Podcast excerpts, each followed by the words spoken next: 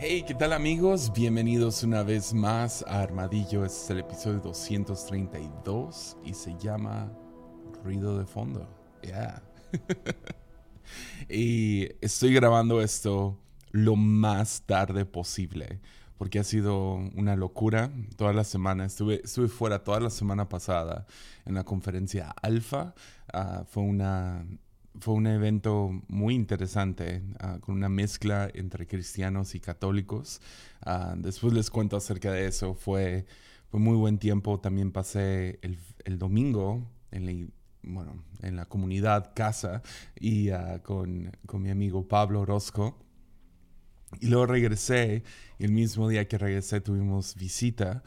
Y hoy que me senté a grabar, uh, empezó a llover y cosas así, muy loco.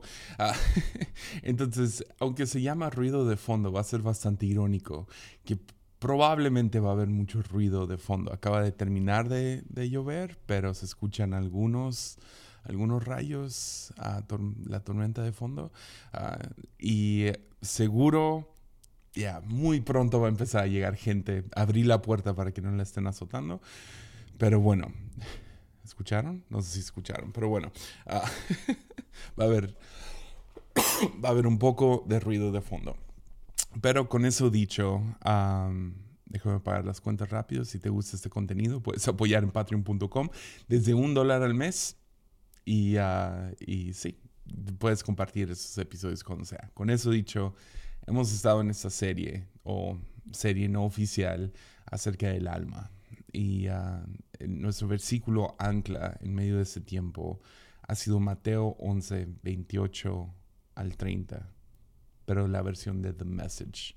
Entonces déjame leerlo y lo entramos al episodio.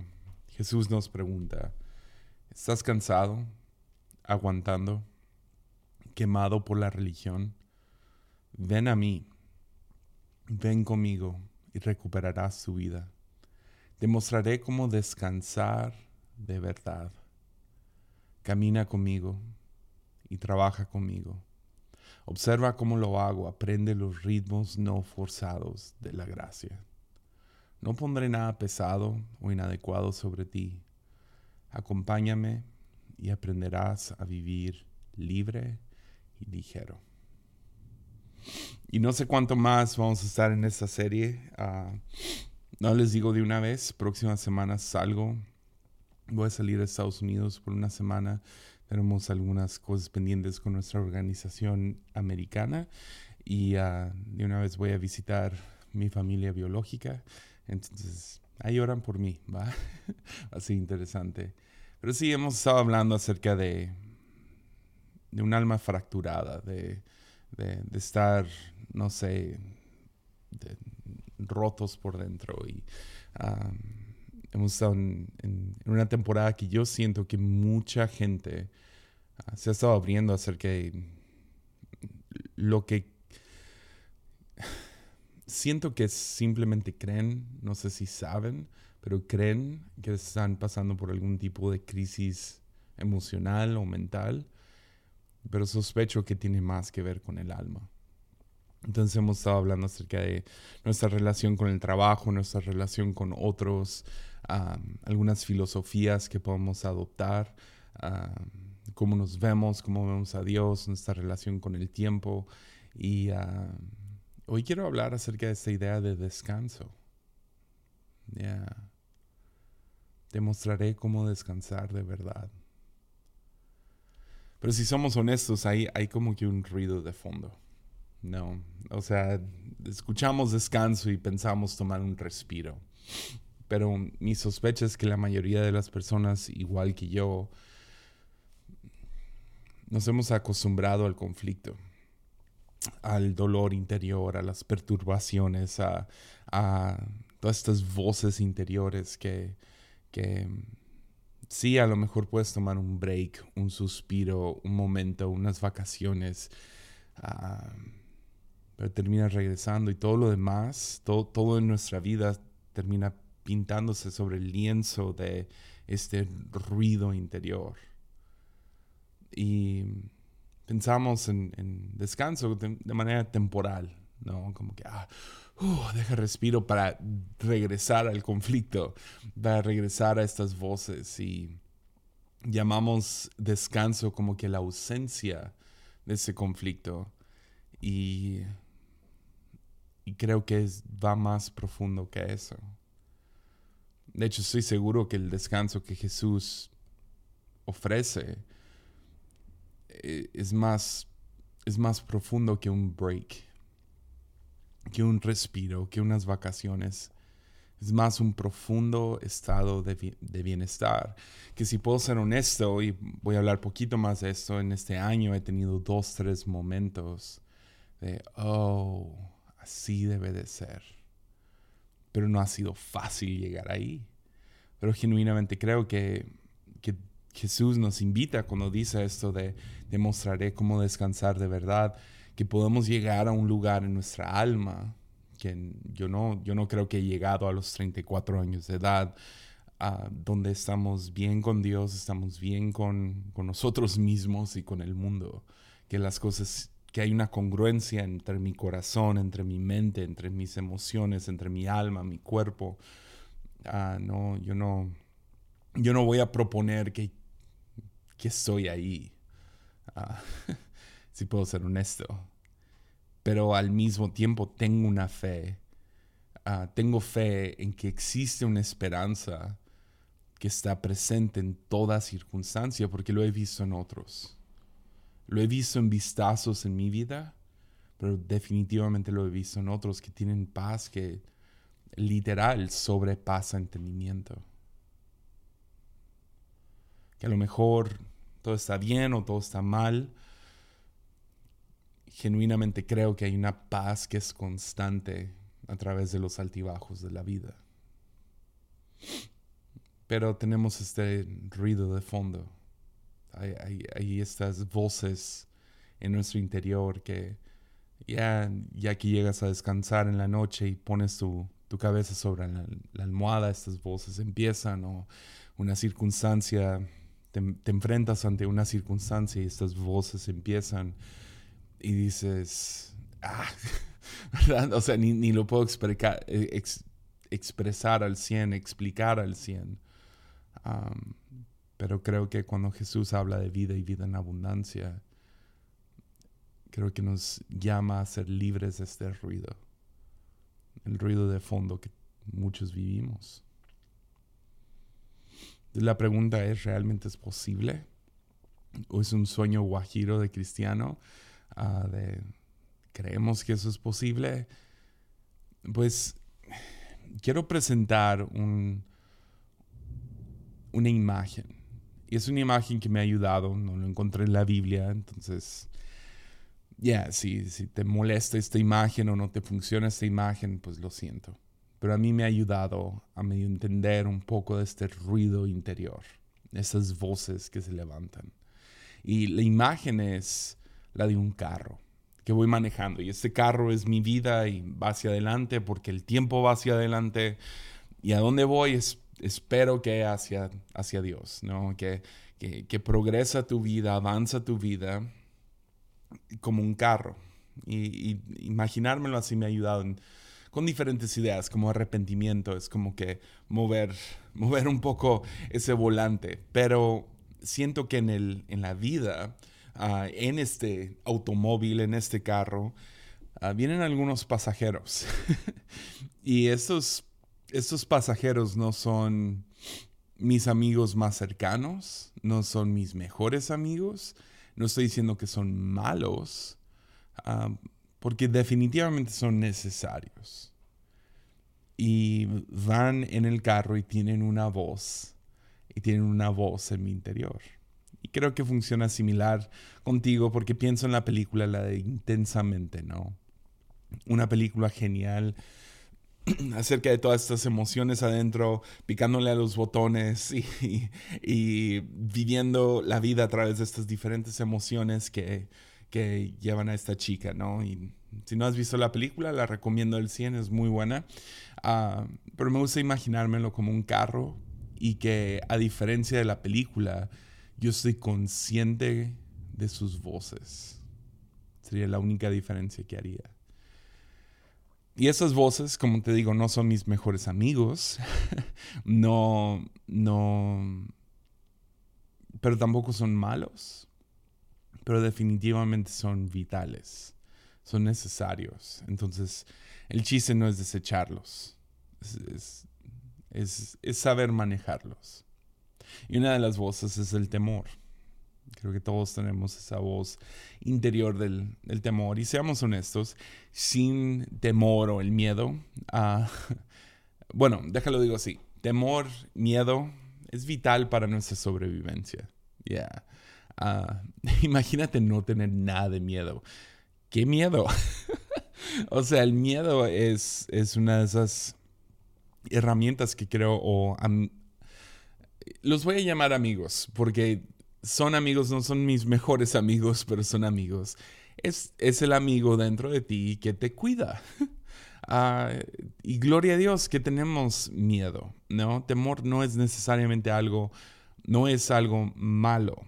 Y es lo que quiero explicar por un segundo. El miedo, el miedo es esta voz que nos cuida de, del dolor o del potencial de dolor.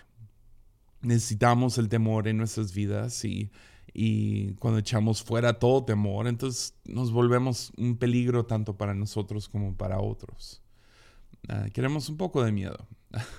Creo que Dios nos diseñó para tener un poco de miedo, porque ¿alguna vez has, visto a un niño de dos años? esta edad donde niños todavía no entienden ah, que tocar la estufa caliente o lanzarse de las escaleras o meter algo ahí al enchufe Ah, que eso a lo mejor no es bueno, que eso no les va a traer mucha diversión y su curiosidad ahí está y se lanzan y se avientan y corren y hacen y no hay ningún sentido de humor y como que lo vamos desarrollando, ¿no? Parece como que todos estos niños nomás quieren morir y, ah, y, es muy lamentable, es, es, es, como padre, es la temporada más difícil, esta, esta edad de 0 a 3 años antes de que empiezan a entender que, oh, eso duele, eso no es bueno para mi estómago, esto, uh, eso no lo debería de tocar, no me debería de, de, aventar de aquí. Uh, vas desarrollando estos miedos y gloria a Dios por el miedo porque nos cuida y nos da una larga vida, uh, nos, nos, protege del dolor y, y también nos, nos, recu nos recuerda nuestras inhabilidades. Ah, nos dice, hey, eso no lo puedes hacer, eso no lo vas a lograr, esto no es buena idea. Ah, por ejemplo, cuando yo estaba más, chico, uh, no sé, unos... Y fue antes de los 10 años, porque todavía vivíamos en, en Sinaloa. Y vivíamos cerca de unas colinas muy empinadas, ¿no? Y ah, me, me, gustaba andar en bici y podía, podía manejar las, las colinas muy bien en bici, ¿no? Las tenía que subir medio caminando, pero podía bajarlas en bici. Pues un amigo uh, se compró unos patines, ¿no? No sé si se llaman igual en todos los países de habla hispana, y, habla hispana pero esos patines derechos de, de cuatro ruedas, te los pones en los pies y me los prestó un día, me dice, hey, sí, baja la colina en los patines. Pues yo no tenía idea de cómo patinar. Pero ahí estoy, de menso, me pongo los patines y me lanzo de la colina más empinada.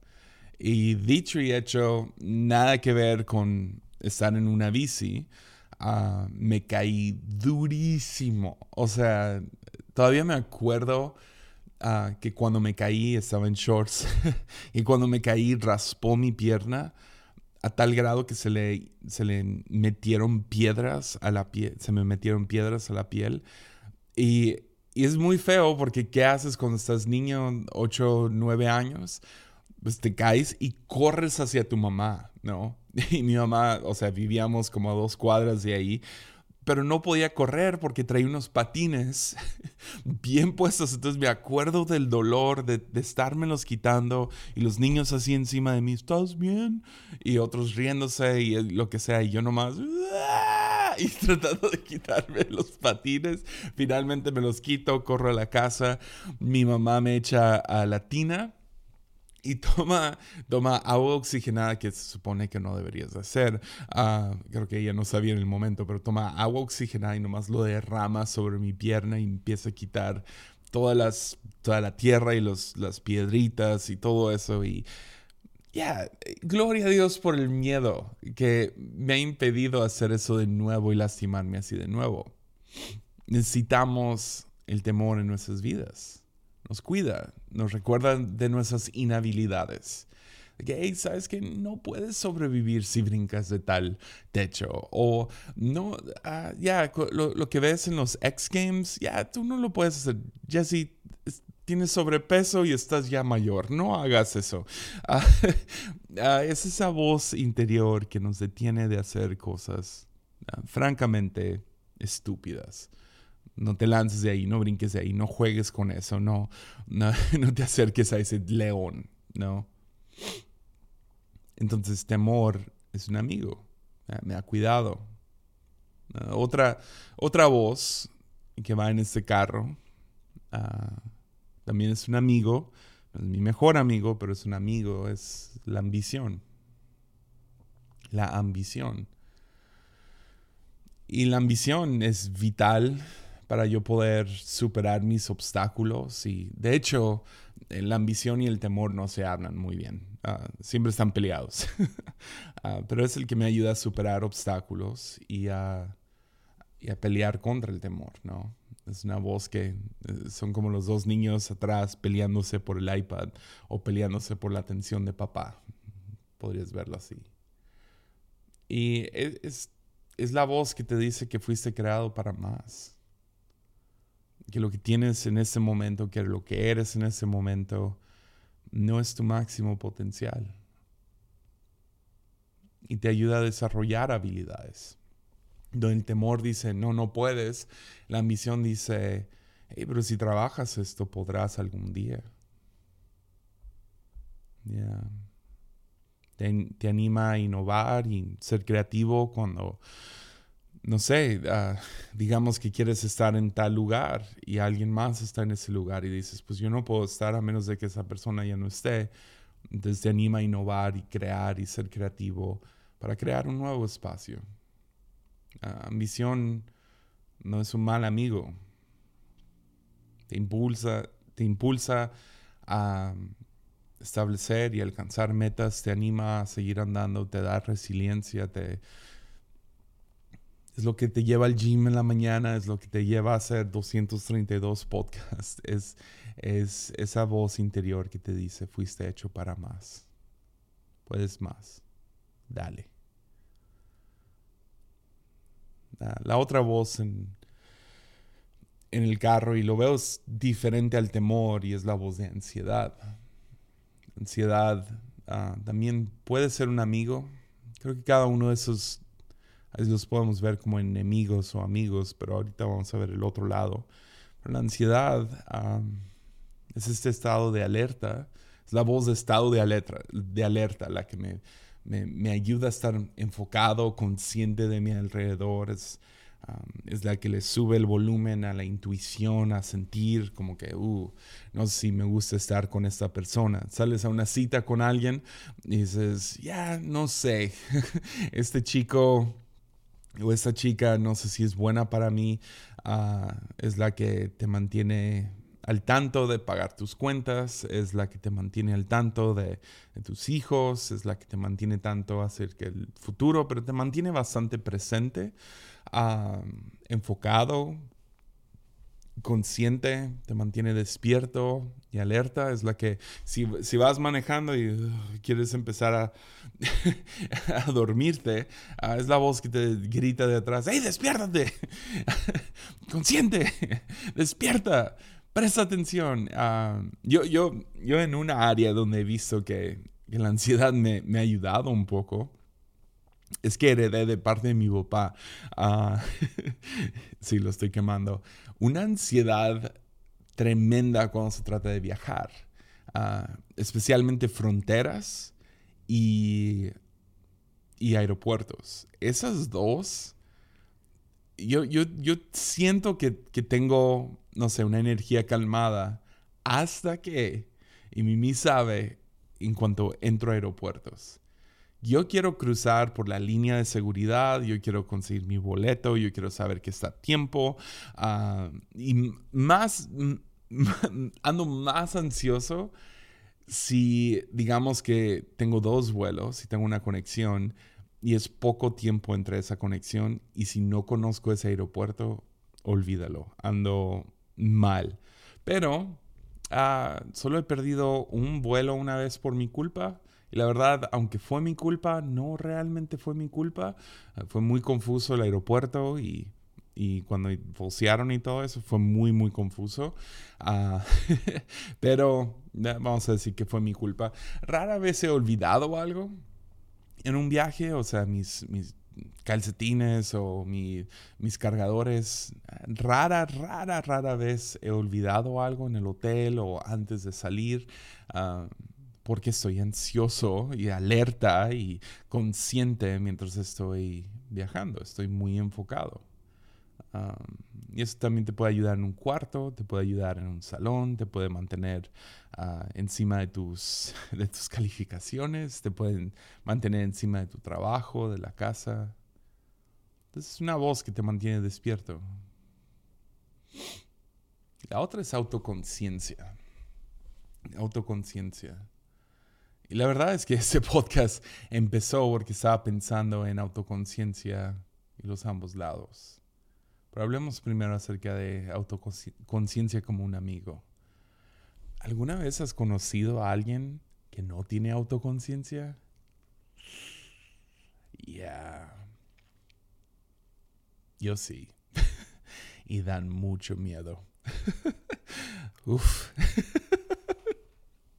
Ya. ¿Autoconciencia qué es? Pues es la habilidad que tenemos de imaginarnos cómo nos vemos o cómo nos portamos ante otros. Es como que un espejo interior donde estamos conscientes de cómo, de cómo gente nos está percibiendo o cómo creemos, no sé, siento que, que es una manera elocuente de mirarte a ti mismo. No voy a decir coherente ni, san, ni sana, pero es una manera de, de verte, de, estar consciente de uno mismo. Cómo te ves, cómo, cómo te portas, cómo hablas. Y sí, te ayuda a conocer tus fortalezas y tus debilidades. Ah, sabes bien qué es lo que debes de acentuar, qué deberías editar o en qué deberías de trabajar o qué deberías de, enseñar o ah, sin, sin, autoconciencia. Ah, también si no tenemos autoconciencia, y eso lo he visto con gente sin esto, ah, que hay son impotentes ante la, la crítica externa.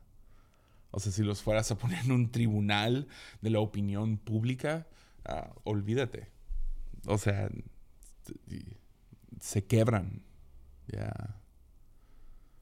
O o también al mismo tiempo el no ser autoconsciente, de estar consciente de tus fuerzas, de tus debilidades, no sé, te expones a tener un apetito desmedido ah, por la aprobación de otros.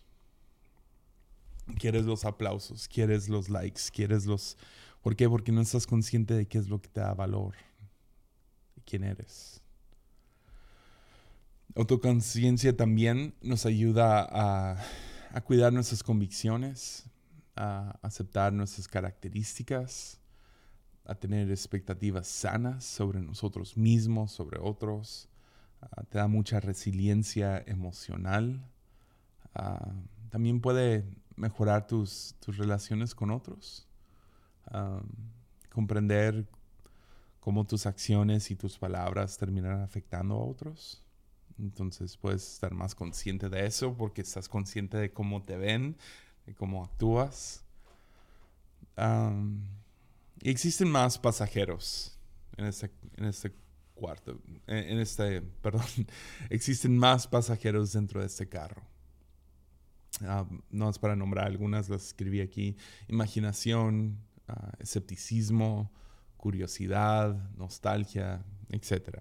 Hay, hay, hay varias y creo que podríamos hablar acerca de todos los beneficios y de, esta amistad, de tenerlos en el carro junto con nosotros. Pero me quiero enfocar en esos cuatro, que no son siempre mis enemigos, sino son siempre mis amigos. Ah, simplemente están. Porque aunque aportan, aunque el miedo, ansiedad y la ambición, ser autoconsciente, si quieres mencionar de los otros, nostalgia y todo eso, aunque aportan beneficios vitales para nuestra vida, son bastante imprudentes. Ya. Ya. Es estos pasajeros constantemente quieren tomar el volante. Quieren, quieren no sé, presionar los frenos, quieren acelerar, quieren, quieren, quieren tomar el volante de tu carro, de tu vida. Quieren dirigir, quieren decir a qué velocidad vas, o no vayas para nada, o dale a la izquierda, dale a la derecha. Constantemente quieren guiar tu vida. Y ah, aunque deberían de existir como guías, ah, interviniendo de vez en cuando, o sea, qué bueno que tengo ambición, ¿no? Qué bueno que tú tengas ambición. Necesitamos un poco de ambición en nuestras vidas. Necesitamos temor, como ya hablamos, pero, pero cuando la ambición toma el volante, entonces nos empezamos a meter en problemas. Cuando el temor empieza a tomar el volante, entonces empieza a haber mucho conflicto. Entonces quieren clavar los frenos o quieren acelerar todo o quieren, sí, quieren, quieren dirigir nuestras vidas. Y algunos de nosotros, si no tenemos cuidado, terminamos dejando que, que lo hagan. Puede ser completamente catastrófico. Por ejemplo, si el temor toma el volante, puede robarte de mil oportunidades porque siempre va a ser, siempre va a ser seguro no intentar. No lanzarte, no brincar, no, no empezar ese proyecto, no enfrentarte ante, ante la hoja en blanco, ante el, lienzo en blanco, ante esta oportunidad, porque va a ser más fácil, porque no quieres pasar por el dolor de que te rompan el corazón o de que ah, te lastimes físicamente o de que una expectativa que tengas no se cumpla. Entonces, si el temor está dirigiendo tu vida, te prometo que vas a vivir con mucho arrepentimiento después. La ambición te lleva al aislamiento, competencia excesiva, ah, desbalance y desgaste personal, o sea, terminas invirtiendo todo lo que tienes en tal proyecto, completamente dejando todo lo demás que tienes en las manos la ansiedad. La ansiedad podríamos hablar por episodio tras episodio acerca de todo lo que la ansiedad termina haciéndote al alma si lo dejas tomar el volante de tu vida. Si no tenemos cuidado. Te convierte en un, un golem. My precious. todo el tiempo, todo el tiempo alerta, todo el tiempo consciente. y luego autoconciencia te, te, si siempre estás pensando en cómo me voy a ver haciendo esto, ya, bienvenido parálisis creativo, bloqueo creativo, autoexigencia excesiva. O sea, siempre vas a vivir o inseguro o orgulloso. Entonces no podemos permitir que tomen el volante, que, que, no, no, los podemos dejar cerca del acelerador o los frenos. Entonces, este es el, este es, en mi opinión, es parte de, a lo mejor no es todo, pero es parte de este ruido de fondo que nunca se calma. Es como ir a un viaje con 8, 10 pasajeros en el carro, todos peleando porque quieren, quieren dar órdenes desde, desde el asiento trasero. No, no, no has ido alguna vez en un carro con alguien que no sé si, si, si, manejas, pero me ha tocado manejar y no voy a decir quién, mi esposa, uh, mi esposa a un lado, uh, le encanta dar órdenes. Ahora yo siempre me enojaba y le decía, hey, o sea, si tú quieres manejar, maneja. Y luego ella manejaba y luego ahí estoy yo dándole órdenes. no, es por aquí, o estacionate aquí, o haz esto, o haz lo otro. Tope, ¿verdad? Y eh, es, es horrible cuando estás tú en el volante y tienes una persona diciéndote así, imagínate todas estas voces interiores peleando porque quieren el volante. Yeah. Si uno termina cediendo a una de esas voces o a dos voces, sería peor aún. Imagínate estar lleno de ambición y temor. No, gracias. terminas cediendo de vez en cuando a diferentes voces y terminas en un peor estado. Y por eso es tan necesario disciplinar, disciplinar nuestra alma, disciplinar nuestra mente, disciplinar estas voces. Casi le puse a este episodio 1.4 kilos de, de carne, pero estos esta cosa aquí entre mis oídos, de cerebro. Necesito aprender a calmarlo, a disipularlo, disipular esas voces que no sé si, si vienen directo de mi cerebro, de mi alma, de mi espíritu, yo no sé de dónde vienen, pero necesitan ser disipuladas. Necesito tomar control de ellos. Discipular y disciplinar es tan similar, ¿no? Esas dos palabras. Porque no sé cuántas veces me he despertado entumido, vacío, solo respondiendo a todas estas demandas. Porque estoy tan cansado de estas voces.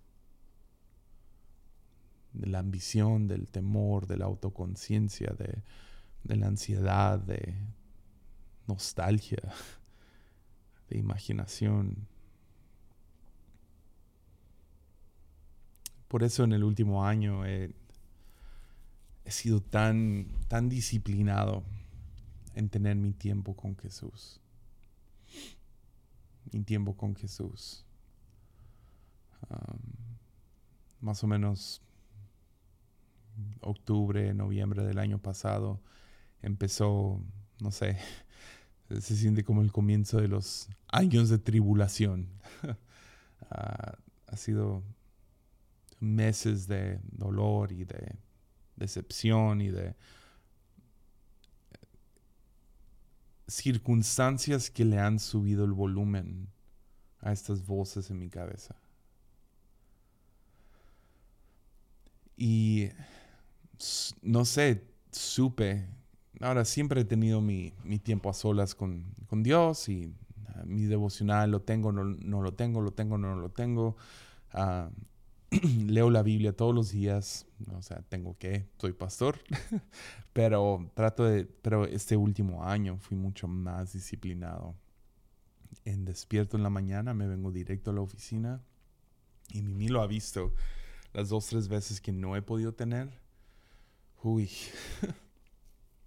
Y esas voces nomás suben directo y empiezan a hablar y empiezan a tomar control y necesito ponerlos en su lugar. Entonces he tomado un, tiempo todos los días. Me vengo aquí a la oficina una hora y media antes de que lleguen todos los demás. No paso la hora y media, pero digamos 15 minutos en lo que hago el café. Me siento, trato de pasar unos 40 minutos. 20 de ellos son simplemente soy presente a Jesús. A veces pongo música, a veces no, pero la mayoría del tiempo es, es no. Y me siento y le pido al Señor de la manera más genuina que pueda, examina mi corazón. Señor, examina el carro, examina qué problemas hay. Si uno de estos vatos de aquí no sé, rayaron el auto, dañaron el auto, dañaron mi corazón, me guiaron por donde no.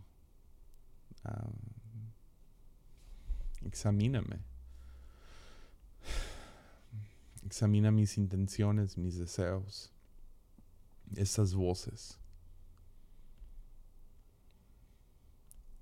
Y me he encontrado asombrado diferentes cosas que hubiera podido fácilmente ignorar, impulsos que hubiera podido nomás seguir, Ah, disturbios, ruidos, esas voces.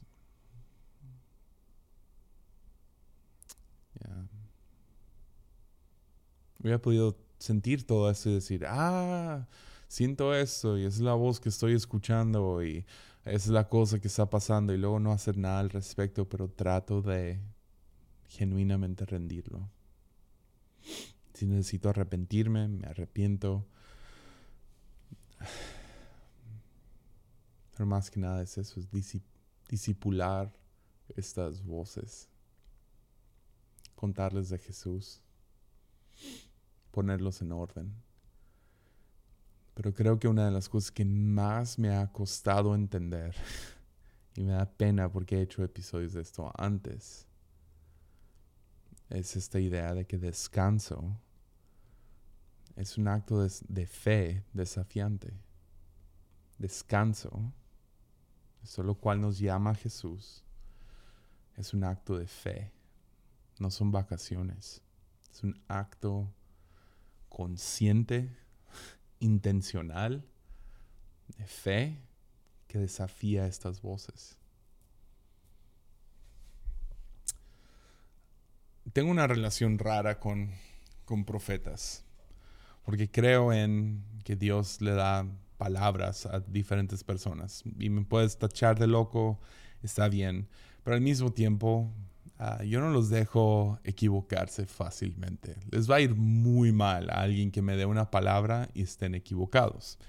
Ah, ah, algunos ejemplos que sí puedo contar. fue una vez hace años, yo estaba, o sea, recién le había dado mi, mi vida al Señor y voy a, un campamento. Y cuando llego ahí, un pastor se levanta y empieza a dar palabras a diferentes personas. Se sentía la cosa más falsa, ridícula, cliché. O sea, me, enfadó mucho cuando lo hizo, porque aunque le acababa de dar mi vida al Señor, había visto esto de manera genuina. Y ah, entonces, lo que sea, se para ese vato y empieza a dar como que palabras a diferentes personas, cuando de la nada me apunta a mí y en medio de, no sé, había unos 200 jóvenes o lo que sea, me pone de pie y me empieza a, a, a regañar enfrente de todos. me dice, el Señor te quiere usar, el Señor te quiere usar, pero vas a tener que dejar a esas mujeres fáciles. Eso es lo que él dijo, no yo, mujeres fáciles. Y luego dijo, tendrás que dejar esas drogas. Deja de estar titubeando entre Baal y Dios, ¿verdad? Whatever. Y, ah, y ahora, para ese tiempo, yo nunca había besado a una muchacha en mi vida. Tenía como 18 años, 17, 18 años. No había besado a ninguna chica. No había tomado ni una sola droga. La cosa estaba... Fue absurdo que él dijera eso. La única razón que lo dijo fue porque yo tenía un arete en la nariz. y lo dice, y ya ríndete a Dios. Y yo volteo y nomás le digo, no. Ahora, no me refería a no me voy a rendir ante Dios, pero qué falsa es tu, tu profecía. Esa es la cosa más tonta. Viví en el campo misionero y ahorita soy misionero. Entonces, nada, no me sales con estas tonterías. En otra ocasión, un, un profeta llega conmigo y no me conocía, pero claramente había escuchado algunas cosas de nuestra familia. Porque llega conmigo, me ve y me dice, wow, wow, te vi vi, dos cosas en tus manos. Yeah. Lo vi. Eran como dos palos. Oh, eran baquetas. Y yo, what? Y me dice, Dios te ha llamado a ser un baterista. Y serás un baterista que traerá, no sé, puedo ver, traerás el, el, el ¿cómo se llama? el palpitar del corazón de Dios a cualquier lugar que tú vayas y toques. Ahora, yo nunca he tocado la batería, no tengo la coordinación, lo intenté, no me salió. Mi hermana toca la batería muy bien. Entonces yo volteé con él y le dije, ah, oye, te equivocaste de Hansen. y nos me miró como, ¿cómo te atreves a decirme esto? Ah, total, el chiste es, nunca me ha dado vergüenza y la neta, la mayoría del tiempo que escucho a alguien decir, tengo una palabra para ti, para mí es como, ok, whatever. Usualmente cae bajo los mismos clichés, no me molesta, pero la razón que sí lo creo es porque de vez en cuando le han atinado. Por ejemplo, una vez, y fue ahí cerca del tiempo que me acusaron de de ser, de ser mujeriego y drogadicto, ah, estaba muy frustrado, no sabía qué hacer. Había pasado por la escuela bíblica, salí y como todo otro chico de esa edad, no, no sabía qué hacer. Y me metía a la escuela, a la universidad en línea, me había metido en mercadotecnia. Y la cosa fue como no sé, no, me sirvió de nada, si les puedo ser sincero. No era mi profesión, no era mi, lo que llamaba Aristóteles, mi ergon. No era para nada eso, no, no me interesó como qué estoy haciendo. Y al mismo tiempo estuve, estuve buscando mi lugar en la iglesia. Yo, sí era músico, no, no era baterista, pero era músico. Y eso sentía como que Dios me ha dicho, eso no quiero que, que pastorees. Creo que lo he contado antes, pero después les puedo contar de nuevo. Pero ah, estaba buscando mi lugar. ¿Dónde quepo? ¿Qué hago? No sé qué hacer. Y había muchas dimensiones de nuestra iglesia. Teníamos área de niños, en el cual había servido ah, música, ah, cosas de video y diseño. Y, pero sabía que mi llamado era, era predicar, pastorear, enseñar eran algo así. Y, pero no, nomás no encontraba mi lugar. Y empecé a servir en el, en el grupo de jóvenes y, no más para ser sinceros, no hice clic con el grupo de jóvenes, con cómo hacían las cosas en las juntas. Me gustaba ir, pero no me gustaba las juntas y todo eso, las ideas no, o sea, no por tirarles hate ni nada, nomás no era lo que a mí me gustaba. Y nomás estaba luchando mucho.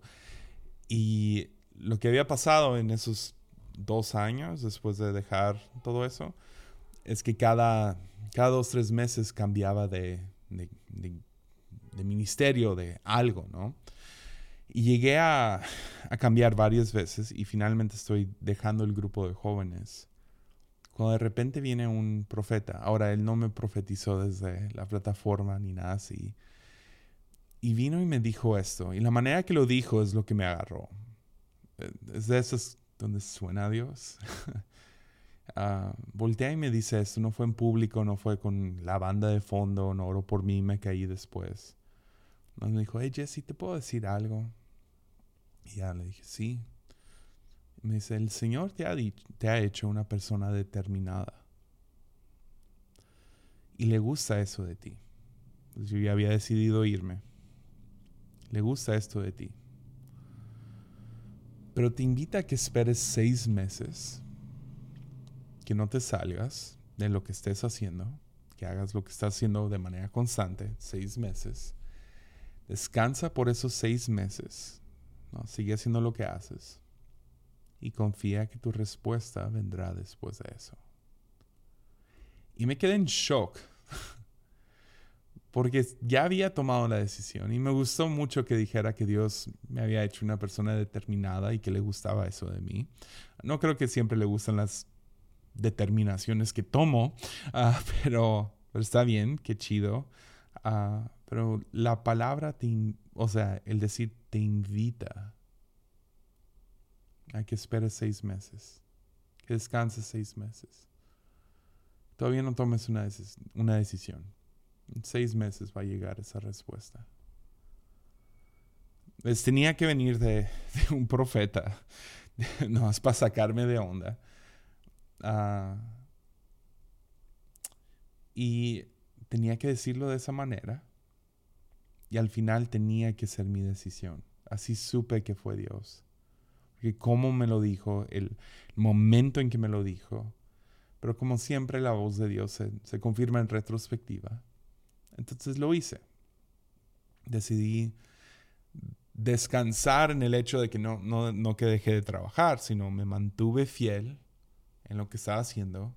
Descansé este proceso de dónde, qué, dónde quepo en el mundo y qué voy a hacer y cuál es mi, mi llamado y qué voy. No, me mantuve fiel seis meses. Al final de esos seis meses, o sea, literal creo que fue a la fecha, no me acuerdo del día en que, en que este hombre me dijo eso, pero literal fue casi hasta la, me imagino que fue la fecha, no sé, dos, tres días de diferencia, seis meses después. Mi papá toca en el cuarto, todavía vivía en, en casa, toca en mi cuarto, abre la puerta y me dice, hey, el pastor de jóvenes y su esposa, Dios los está llamando a salir de aquí, necesitamos un pastor de jóvenes. ¿Te animas a tomar el grupo? Tenía 19 años. O sea, de todas las cosas, eso era lo que menos me imaginaba. Y dije, sí.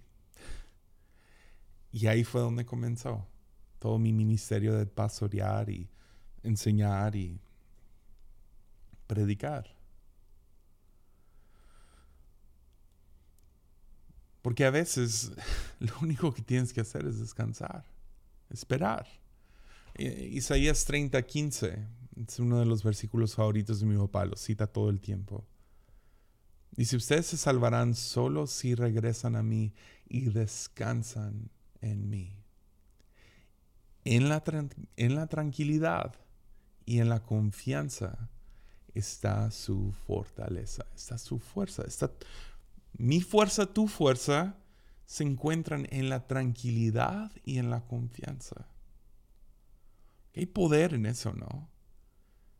En que tú y yo hagamos lo que podamos y nos topamos y decimos, ok, yo ya no puedo hacer nada de eso. Porque eso es cuando las voces suben, ¿no? Suben el volumen. Es cuando no sabemos qué hacer o, nos damos cuenta, no hay nada que puedo hacer acerca de esto. Por eso me da ansiedad el volar. ¿Por qué? No, no me da ansiedad que se va a caer el avión. Me da ansiedad las cosas que no puedo controlar. Es cuando se sube el volumen de esa ansiedad. Me, da miedo, no, no, sé qué hacer y el miedo sube el volumen. O no sé qué hacer, la ambición sube su, su voz, y sube el volumen. Ah, no sé qué hacer y la autoconciencia sube de volumen. Me pongo inseguro, orgulloso, lo que sea. Ya. Pero piensa en todas las veces en que Dios obró mientras uno dormía. Eh, simplemente en la Biblia, cuando estamos dormidos, ¿cuántas veces Dios obró mientras el personaje de esa historia dormía? Aquí escribí algunos y hay muchos más, ¿eh? pero Adán, su contribución más grande al mundo fue mientras dormía y Dios qué hizo? Le quitó la costilla y creó a Eva. Abraham, el pacto que Dios hace con Abraham, lo hace cuando Abraham está dormido. Jacob, donde construyó Betel, la casa de Dios o lo que sea, fue cuando estaba dormido y despertó y dijo, ciertamente el Señor estaba en ese lugar y yo no me había dado cuenta. José, todo su llamado es sueño, sueño, sueño, sueño, sueño, lo que le abrió puertas vez tras vez. Samuel, Dios le habla a un niño que está dormido y cada vez que se equivoca pensando que era su, el sacerdote, realmente era Dios. Cada vez Dios le sigue hablando mientras duerme.